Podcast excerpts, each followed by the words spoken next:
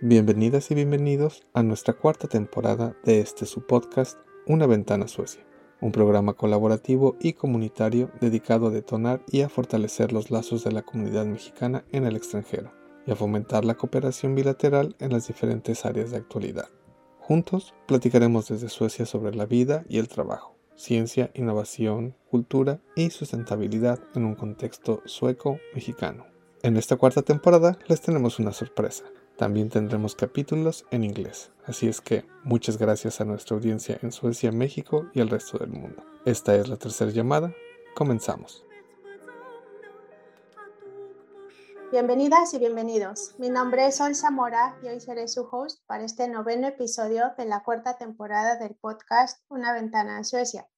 En esta ocasión tenemos el placer de contar con la presencia de Fabiola Schindblad, quien es experta en ciencias políticas globales con énfasis en derechos humanos y nos hablará sobre su trabajo como presidenta de la organización Save the Children Hamstad y vicepresidente de la región de Halland en Suecia. También hoy tenemos el placer de contar con dos de nuestros integrantes del equipo del capítulo Suecia que hacen posible este podcast, Sergio Martín del Campo y Jesús Escandón. Bienvenidos a todos. Gracias, Sol. Muchas gracias. Muchas gracias, Sol. Gracias por la invitación. Eh, es un placer estar con ustedes. Y bueno, mi nombre es Fabiola. Como Sol mencionó antes, tengo un máster en ciencias políticas globales con enfoque en derechos humanos y políticas públicas. Desde hace cinco años soy el presidente de Save the Children en Hamstad, Hilte y La Hall. Y también soy el vicepresidente de la región de Halland y también soy representante del Partido Socialdemócrata en el Ministerio de Educación y Mercado Laboral. Así que eh, me dedico a diferentes cosas un poco relacionadas con política y sobre todo también sobre los derechos humanos. Pues bienvenida Fabiola, tenemos en verdad un honor el tenerte el día de hoy. Así que veamos, ¿quién quiere iniciar? Jesús, por favor. Muchas gracias, Sol. Fabiola, qué, gusto tenerte por aquí y ahí les adelantamos al, auditorio que antes de iniciar la grabación ya comprometimos a Fabiola para una, un siguiente podcast, ¿no? En esta siguiente temporada para hablar un poco de política. Pero en esta ocasión quisiéramos tratar un tema que es muy vigente por la situación en la que nos encontramos en el mundo y me gustaría iniciar con cuál es la misión o la, la visión, misión global de Save the Children, Fabiola. Bueno, la misión global de Save the Children es hacer del mundo un lugar mejor para todos los niños, sin importar religión, clase social o etnicidad. Estamos presentes en 120 países y llegamos a 55 millones de niños. Estamos presentes durante catástrofes, conflictos armados, pobreza, etc. Nuestras áreas de trabajo son salud, educación y seguridad. También trabajamos en el área de agenda política, tratando de influir en las decisiones que toman los gobiernos y afectan los derechos de los niños a nivel local, regional, nacional y global. Quiero hacer énfasis en que Save the Children es una organización no gubernamental. Ah, excelente. Yo, creo que el, con distintos contextos, ¿no? Sobre todo con lo que nosotros venimos de, eh, viniendo de Latinoamérica y el contexto sueco, eh, definitivamente hace mucho sentido, ¿no? Tener este tipo de organizaciones que no solamente están, como se pudiera pensar, en lugares más necesitados, sino incluso en países desarrollados. En todos los lugares se necesitan tener este tipo de organizaciones. Gracias, Fabiola. Sergio, por favor, adelante. Muchas gracias, Sol. En verdad, la, la, misión que tiene la organización suena muy encomendable, pero igual no sé si pudieras ayudarnos a aterrizarlo un poquito más. ¿De qué manera Save the Children lleva este trabajo a cabo, ya sea a nivel local o a nivel nacional dentro de Suecia? ¿Qué, qué es lo que hacen o qué actividades ayudan a, a cumplir esta misión? Claro que sí. A nivel local tenemos 500 miembros no voluntarios que financian eh, mensual o anualmente nuestro trabajo. Tenemos también 11 voluntarios que trabajarán con apoyo directo en Hamstad. Esto es algo nuevo y es un nuevo proyecto que empieza el 15 de junio. También tenemos una directiva que consta de seis miembros y un presidente. Trabajamos desde un modelo de trabajo democrático, el cual hemos venido implementando desde hace cinco años. En dicho modelo, cada persona tiene un área de trabajo, un responsable y una persona de apoyo y nos enfocamos en diferentes áreas. En educación, por ejemplo, hacemos charlas sobre la Convención de los Derechos de los Niños, que en Suecia es ley desde el año 2020. Nuestro mayor aliado en la labor que realizamos localmente es la Municipalidad de Halmstad y en menor escala la región Halland y la Junta Administrativa del Condado. También hacemos recaudación de fondos para la recaudación de fondos tenemos colaboración con otras organizaciones como la Escuela de Cultura y Música de Niños en Hampstead. Esto lo hacemos a través de, eh, eventos como conciertos. De esta manera financiamos nuestros proyectos a nivel local y global. También eh, colaboramos con la Cruz Roja y el Centro de Derechos en Hampstead. También tenemos el área de agenda política y opinión pública. Mantenemos un diálogo abierto con todos los partidos políticos que se encuentran representados en el Congreso local con el propósito de influir en las decisiones de alto nivel que se toman localmente siempre manteniendo la neutralidad. En Hampstead gobierna el bloque de la derecha, en minoría bajo el nombre de Alianza. Aquí están los moderatas, cristianos demócratas, liberales, el Partido del Centro. Y en la oposición está el bloque de la izquierda, que son los socialdemócratas y el Partido de Izquierda. Además del Partido del Medio Ambiente, que aunque no tiene mucha representación, también está en el Parlamento local.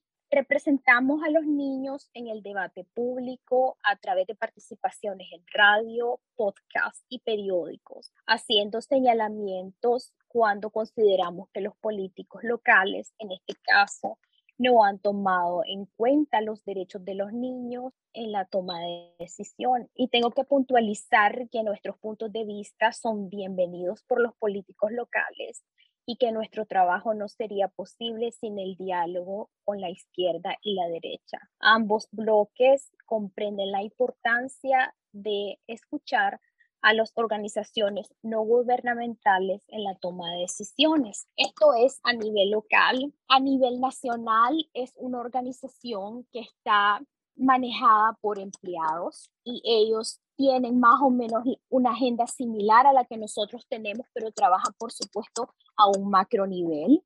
Ellos trabajan con el, directamente el Parlamento y los ministros, e inclusive con el Parlamento Europeo, y llevan a cabo agenda política tratando de influir siempre en la toma de decisiones, igual que nosotros hacemos localmente, ellos lo, lo hacen en un nivel más alto. Nuestra directora nacional de Save the Children tiene un contacto cercano con los ministros y reciben información sobre toma de decisiones que afectan a los niños y de esa manera se puede hacer un cambio en favor de los niños. También eh, tenemos la organización a nivel nacional, tiene colaboración con diferentes compañías, por ejemplo, IKEA. IKEA es un gran patrocinador de Save the Children eh, también tenemos el supermercado Willis y muchos otros más. Definitivamente sí suena muy interesante. Ya el alcance que ya tienen dentro de la organización, no solo a nivel local, sino por lo que escucho a nivel europeo, muestra que en verdad están procurando poner dentro de la agenda en todos los niveles esta importancia de la niñez. Bueno, eh, niñez en estas áreas de desventaja. Entonces, es, es, impresionante. Gracias, Sergio. Fabiola, nos cuentas ahorita todo el alcance que tiene eh, la Asociación de Save the Children a nivel europeo y, por supuesto, el impacto que tiene a nivel global. De acuerdo a esto, ¿cómo es que Save the Children puede medir el bienestar de la niñez a partir de estas actividades que realiza? Esta es una pregunta eh, un poco compleja e interesante debemos pensar que los niños suecos son en su mayoría bastante independientes. Desde muy pequeños en las escuelas se les informa sobre sus derechos y acerca de las diferentes funciones que cumplen las autoridades en el país. Así que están informados en el caso de que quieran denunciar algo que no va bien con ellos. Los niños también muestran su malestar de diferentes formas, como por ejemplo cuando sufren acoso escolar. Muchas veces dan señales a los adultos eh, de que algo no va bien con ellos y todos tenemos la obligación de denunciar cuando un niño, cuando uno tiene una sospecha de que un niño es maltratado o que el niño no lo tiene bien en la casa, porque en la casa es un poco más complicado detectarlo, todos tienen la obligación de denunciar. Y este es más o menos para detectar el bienestar de los niños, digamos, de manera pública. Pero de acuerdo a estas actividades que ustedes realizan, ¿cómo enfocan las actividades para que los niños tengan un bienestar? por ejemplo, cómo estudian los retos o cómo ustedes se enfocan en cuáles son las metas a alcanzar para poder generar este bienestar a la niñez. Bueno, nosotros, como decía, trabajamos mucho con el área de la agenda política local, entonces nosotros seguimos la toma de decisiones y lo que está en la agenda para ver de qué manera podemos influir, porque Save the Children no se enfoca en los niños como un individuo, nosotros no prestamos ayuda a un niño solamente, sino que vemos la totalidad y el bienestar total de los niños. Por ejemplo, en Hamster tenemos problemas con el asunto de que el 15% de los niños no alcanzan el puntaje necesario para lograr bachillerarse. Y por supuesto, esto le afecta a la hora de, entrar al mercado laboral o querer continuar en algún momento en la universidad. Entonces nosotros tratamos de influir en los políticos para que se logren hacer cambios y encuentren herramientas que puedan ayudar a los niños a lograr esos puntajes, a lograr un mejor resultado escolar, porque sobre todo el problema se da en los niños que tienen ambos padres inmigrantes. El sueco no es perfecto, entonces tienen problemas escolares con eso y muchas veces eh, lo afecta de, de muchas formas, pero nosotros lo que tratamos de ver es el contexto un poco más grande. Nosotros no, no nos enfocamos solamente en, en, un individuo, en este caso en un niño. Por lo tanto, es bastante fácil de detectar cuando eh, la corriente va por otro lado. Entonces nosotros trabajamos en lo que vamos viendo que, que surge en agenda, pero también tenemos una agenda que iniciamos cada año y que, por ejemplo, la recaudación de fondos, nosotros sabemos más o menos cuándo y cómo vamos a trabajar en las diferentes campañas durante el año. Pero en cuanto a agenda política y medir el bienestar de la niñez, eso es algo que vamos trabajando sobre la marcha. Muy bien, muy interesante, muchas gracias. Eh, Jesús, ¿tienes una pregunta más? Gracias. Me, me, me, parece una labor muy loable todo lo, lo que haces. El, soy padre de, de, una chaparra de 11 años y y la verdad es que valoro mucho la forma en la que eh, se les educa en, en, cuanto a valores. Realmente tienen una percepción muy correcta de lo que son sus derechos, ¿no? de su voz, y se ven a sí mismos ¿no? como parte de esta sociedad, eh, incluso siendo jóvenes ¿no? o, o, niños. ¿no? Y, y, esto a mí me trae a, a, la mente la pregunta, pero ahora más relacionada contigo. ¿Qué es lo que te llevó o te motivó para trabajar para el bienestar de la niñez? Que es, me parece una labor fantástica. Bueno, yo pienso que me motivó el venir de un país como Nicaragua, donde los derechos de los niños no están en agenda, donde se considera que a los niños se les puede educar a golpes y no con palabras. Y yo sentí la necesidad de usar mi voz y mi influencia para poder hacer cambio en la sociedad porque Save the Children no solo trabaja a nivel local, sino que también trabajamos a nivel global y hacemos un aporte a nivel global. Ahora, por supuesto, con los medios sociales se pueden hacer muchas campañas y se puede llegar a muchísima más gente. Entonces, yo pienso que cuando uno tiene el poder de llegar a otras personas, tiene que usar ese poder para algo bueno y en realidad eso fue lo que me motivó.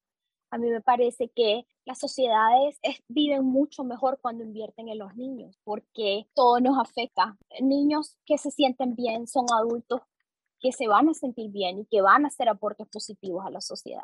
Muchas gracias. Yo creo que es, es fundamental lo que comentas sobre efectivamente la, un niño feliz, educado, es un adulto pleno. Gracias. Sergio, adelante por favor. Gracias. Ahorita mencionas, Fabiola, el alcance que tiene Save the Children a nivel global. O sea, no es una organización que solo esté en Suecia o Holland, donde estás ubicada. Ahora que mencionas que sí tiene esta presencia a nivel global, ¿pudieras mencionar cuáles son esos retos que tienen a nivel global y cómo uno o ustedes, desde la perspectiva local, pueden contribuir a, sobrellevar esos retos globales? Uno de los mayores retos que yo considero que tenemos es el cambio climático. Eh, por ejemplo, la falta de agua en Somalia, los conflictos bélicos y el hambre, la falta de educación y las pocas posibilidades que existen en estos países. Tenemos, por ejemplo, la guerra de Siria, donde después de 10 años las consecuencias para los niños siguen siendo catastrofales. En el informe de Save the Children, Anywhere But Syria, 1.900 niños fueron entrevistados y se deja ver en este informe que los niños sufren discriminación al ser refugiados en países como Turquía, Jordania y Países Bajos. El hambre y también la guerra en Yemen, que lleva ya siete años. En el informe No hay un lugar seguro, revela que casi el 80% de los niños y las niñas están constantemente preocupados por su seguridad y la de sus familiares y amistades. La mayoría asegura que le, toma, le tomaba mucho tiempo procesar cualquier tipo de conmoción o estrés. Más del 70% de los niños y las niñas narran que su escuela, que su escuela ha sido atacada al menos una vez y casi la mitad informó de que su centro de salud local había sido atacado en al menos una ocasión en los últimos siete años. También tenemos ahora que recordar la guerra de Ucrania. Eh, la guerra de Ucrania nos afecta a todos de una u otra manera, pero en Yemen eh, la catástrofe del hambre es definitivamente un gran problema.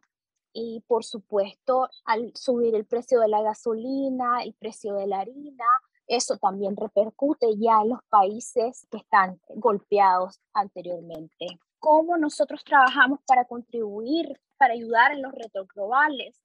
Nosotros trabajamos de forma coordinada con la sede central en Estocolmo a través de campañas globales. Por ejemplo, en el 2019 participamos en la campaña Detengamos la guerra en contra de los niños, donde pedimos a personas relevantes de la sociedad sueca que se pronunciaran a favor de esta campaña. También hicimos una recaudación de fondos para esta campaña. Trabajamos junto con una organización que se llama Los Niños del Mundo, que dirige junto con otras organizaciones 40 proyectos alrededor del mundo. Save the Children aquí se enfoca en dos proyectos concretos. Uno en América Latina y se llama Un desarrollo seguro sin violencia. En este proyecto estamos intentando educar a los políticos, maestros y sociedad en general sobre el uso de la violencia en contra de los niños. Desgraciadamente en América Latina aún existe la creencia de que se puede educar a los niños con golpes y Save the Children ofrece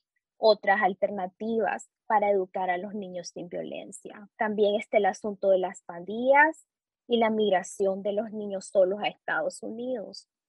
El otro proyecto que apoya Save the Children junto con UNICEF es en Ucrania. Aquí estamos repartiendo comida, dando techo, ayudando en las emergencias. Nos encontramos en las fronteras de Polonia y cerca del conflicto armado. Los números que mencionas o las estadísticas que compartes son, son impresionantes y no de una manera agradable. Eh, por desgracia, uno uno desea paz y tranquilidad para los niños y el hecho de que vivan en esta falta de confianza, de seguridad en muchas partes, algo que uno muchas veces da por sentado, muestra un reflejo de lo delicado de la situación en muchos países. Y por desgracia, como mencionas, hay un nuevo conflicto como es Ucrania y pues es toda la atención se volca a ese conflicto y los otros conflictos ya pasan de lado y la tensión también. Y ahora sí, hambruna va a ser desafortunadamente un problema que incluso va a deteriorarse, dado que Ucrania es uno de los mayores exportadores de trigo y pues que ahora que no va a haber trigo por lo mismo de la guerra, para el siguiente invierno, todos esos países en, bueno, Yemen o África, pues ahora sí van a afectar a un, una mayor cantidad de creencias. Entonces, sí es, gracias por traer atención estos, estas estadísticas que sí invitan a, a reflexionar bastante. Gracias, Sergio. ¿Alguien más tiene una pregunta antes de terminar? Jesús, por favor. Creo que hay un enorme reto por delante. Nos está enorme gusto que personas como tú, Fabiola, estén justamente alzando la voz y haciendo día a día acciones que, que mejoren esta situación.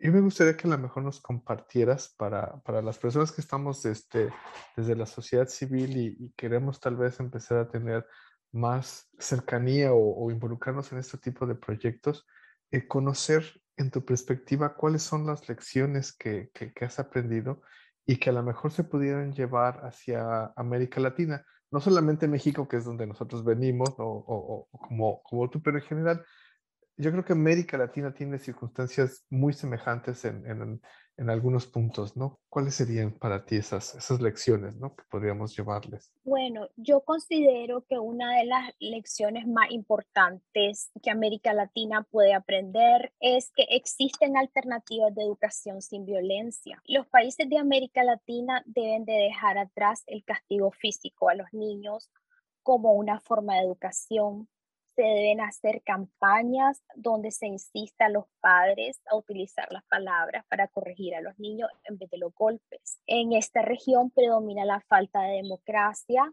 y los gobiernos tienen mucho trabajo que realizar en materia de formación de ciudadanos democráticos. Y eso empieza eh, también por los niños. También hacer énfasis en la educación sexual a los niños y verlo como parte de su formación en su proceso de crecimiento y desarrollo. La prevención de embarazos es no solamente por el bien individual, sino también por el bien común de la sociedad. Invertir en el fortalecimiento de la educación de las niñas y niños, en su autoestima y enseñarles desde muy pequeños que tanto hombres y mujeres son iguales y que esta igualdad es importante, que ambos tenemos los mismos derechos y las mismas oportunidades. Sí, definitivamente creo que eh, hacerlos eh, conscientes desde pequeños de sus derechos pueden generar mejores sociedades, como bien comentas, y a, y a nuestros adultos también, ¿no? Reeducarlos estas formas de pensar donde efectivamente la violencia no es, no es enseñanza, ¿no? Y violencia genera más violencia, ¿no? Entonces eso sí es algo que, que creo que va, como bien comentas, está muy sembrado en nuestra cultura. Eh, los vemos en los memes en internet, ¿no? De las mamás este, que con la changla voladora y que parece de risa, pero es parte de una cultura que no debería de ser. No es algo cómico, sino es, es una cultura de violencia que creemos que así se educa, ¿no? Gracias, Fabiola.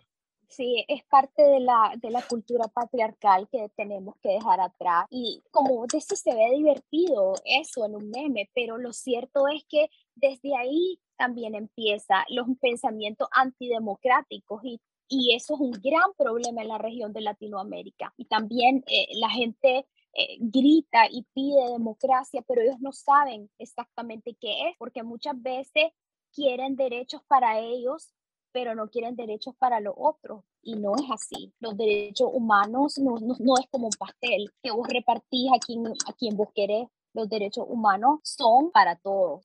Em, yo creo que tienes mucha razón, Fabiola, y que es muy importante educar a los niños, pero yo creo que bueno, siempre ha sido muy importante educar a los niños porque son el futuro, pero creo que ahora en el presente es mucho más importante o igual de importante educar a los gobernadores, porque son las personas que están en el poder ahorita y no tienen estos pensamientos democráticos. Nos dabas el ejemplo con esta analogía del pastel. Creo que es importante que tengamos la conciencia como adultos como gobernantes, como ciudadanos, que el ejemplo empieza por nosotros hacia los niños y que no podemos esperar que solamente los niños actúen porque son el futuro, sino nosotros poner el ejemplo, porque entonces, ¿quiénes son los que tienen el mando en este momento? Son los adultos, son los gobernantes.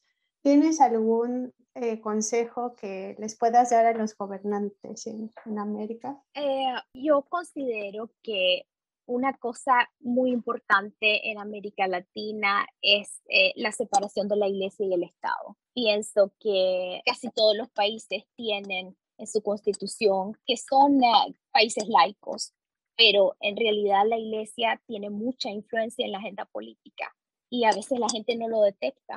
Entonces pienso que mantener la separación de la iglesia y Estado va a ayudar mucho a los países de América Latina a lograr una agenda realmente donde se pueda trabajar en pro de los derechos humanos, sobre de todos los derechos de las mujeres. Muchas gracias, ha sido en verdad un honor tenerte día de hoy con nosotros, porque no solamente nos has hablado sobre tu experiencia con la política y tu trabajo el apoyo y el bienestar de Save the Children, pero creo que has dado más bien espacio a conciencia, no solamente a conciencia para los niños, sino conciencia hacia los adultos también, que tenemos mucha responsabilidad en estas sociedades globales. ¿Alguien más tiene alguna otra pregunta para terminar? Sergio Jesús. Yo sería solamente agradecerte, Fabiola, con el, pensamiento que, tienes y es separar religión con, con, lo que es el país, usos y costumbres. México sabemos mucho de eso. Hay usos y costumbres que, que tienen una base a lo mejor religiosa y que pues, van en contra o se contraponen completamente de lo que son los derechos. Y como bien comentas, de los niños y de las niñas sobre todo. Muchas, muchas gracias por estar aquí con nosotros el día de hoy, Fabiola. La verdad sí dejaste bastante para reflexionar y tener en cuenta.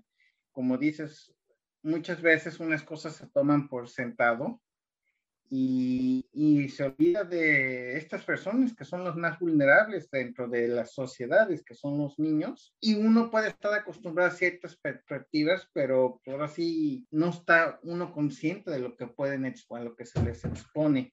Entonces hay que tener sus necesidades y buscar desarrollarlos para que después puedan ser personas de aún más bien y puedan traer ese cambio como dice, como se dice, el, la niñez es el futuro. Gracias, Sergio. Gracias, Jesús. Fabiola, ¿quisieras compartir con nuestra audiencia tus redes sociales si alguien desea contactarte o está interesado en estos temas?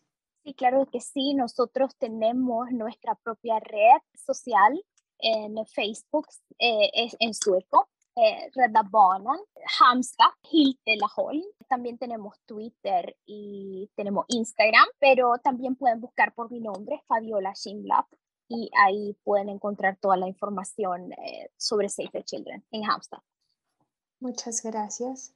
Pues entonces, los podcasts escuchas ya saben dónde encontrar eh, a Fabiola Schimblad Agradecemos a Fabiola Schimblad por estar aquí el día de hoy y haber compartido con nosotros sus experiencias y trabajo en Save the Children, Hamstad, Suecia. De igual manera, agradezco a Sergio Martín del Campo y Jesús Escandón, integrantes del capítulo Suecia, el haber estado hoy con nosotros. Muchas gracias a todas y a todos por permitirnos continuar con este proyecto y llegar a ustedes. Este programa es traído a ustedes por la Red Global de Mexicanos, capítulo Suecia, así que los invitamos a escuchar Una ventana Suecia, donde podrán saber más de la vida aquí en Europa desde una perspectiva mexicana. Encuéntrenos en Facebook como Red Global MX Suecia o escríbanos al correo redglobalsuecia.gmail.com. Gracias y hasta la próxima.